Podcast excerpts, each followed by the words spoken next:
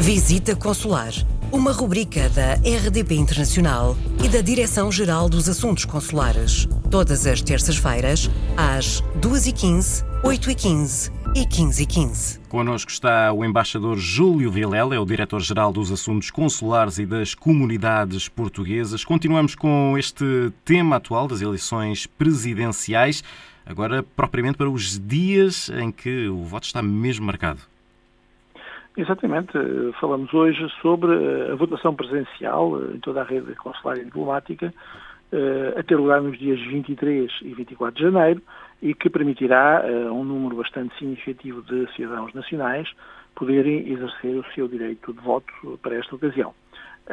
Abrange, abrange aqui uma faixa de cidadãos recenseados que excede 1,5 milhões de portugueses uhum. habilitados a votar, são portugueses recenseados no estrangeiro, portanto têm a sua morada do cartão cidadão no estrangeiro e eh, de, declararam querer eh, votar para a eleição ao Sr. Presidente da República, ou pelo menos não eh, se pronunciaram em contra no último processo de revisão legislativa em matéria eleitoral que teve lugar em 2018.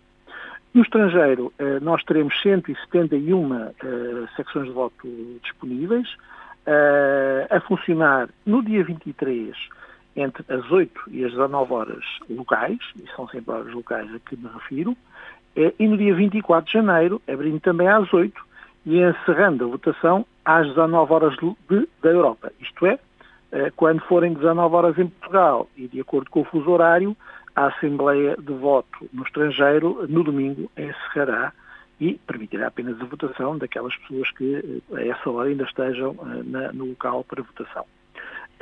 Uh, este é o caso muito em particular, uh, será o caso muito em particular uh, no domingo do continente americano, onde existe uma diferença horária que varia entre as, as, as 5 e as 8 horas, uhum. e portanto teremos seguramente no continente americano vários postos que no domingo irão fechar mais cedo do que o encerrarão no sábado.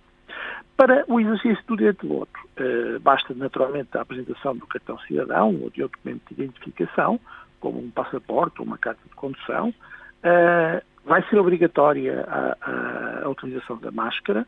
Uh, devemos ter o cuidado, todos que quisermos votar, de manter uma distância razoável com a outra pessoa que esteja próxima de nós e, de preferência, não esquecer também de levar a sua caneta para, uh, para poder registrar o seu voto. onde voto? Ora, é muito simples, basta efetivamente, por um lado, se é, é habitual o utilizador dos serviços consulares eh, contactar o posto consular só para confirmar que pode votar, mas de uma forma muito mais prática, basta ir a uma página na internet eh, www.recenseamento.mai.gov.pt, eu repito, www.recenseamento.mai.gov.pt www.cidadão.gov.pt e com a inserção do seu número de identificação do cartão cidadão e da sua data de nascimento, facilmente verificará onde pode votar. E eu penso que isto é aquilo que é essencial saber.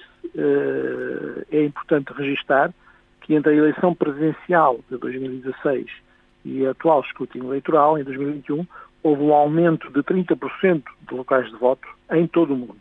E vamos ter eh, países, como por exemplo o Brasil, onde haverá 17 locais de votação, o Reino Unido, onde haverá 12 locais de votação, só para dar dois exemplos, e uh, tanto nos Estados Unidos como na Venezuela, como em França, haverá vários locais de votação. Enfim, foi feito um esforço muito grande por parte da Administração Eleitoral, da Administração Interna, mas também da parte da rede diplomática consular portuguesa, para estender o mais possível o número de pontos de votação e assim podemos ter o maior número possível de portugueses, mesmo uh, existindo uma pandemia que marca claramente a vida de todos nós, para poderem exercer o seu direito de voto.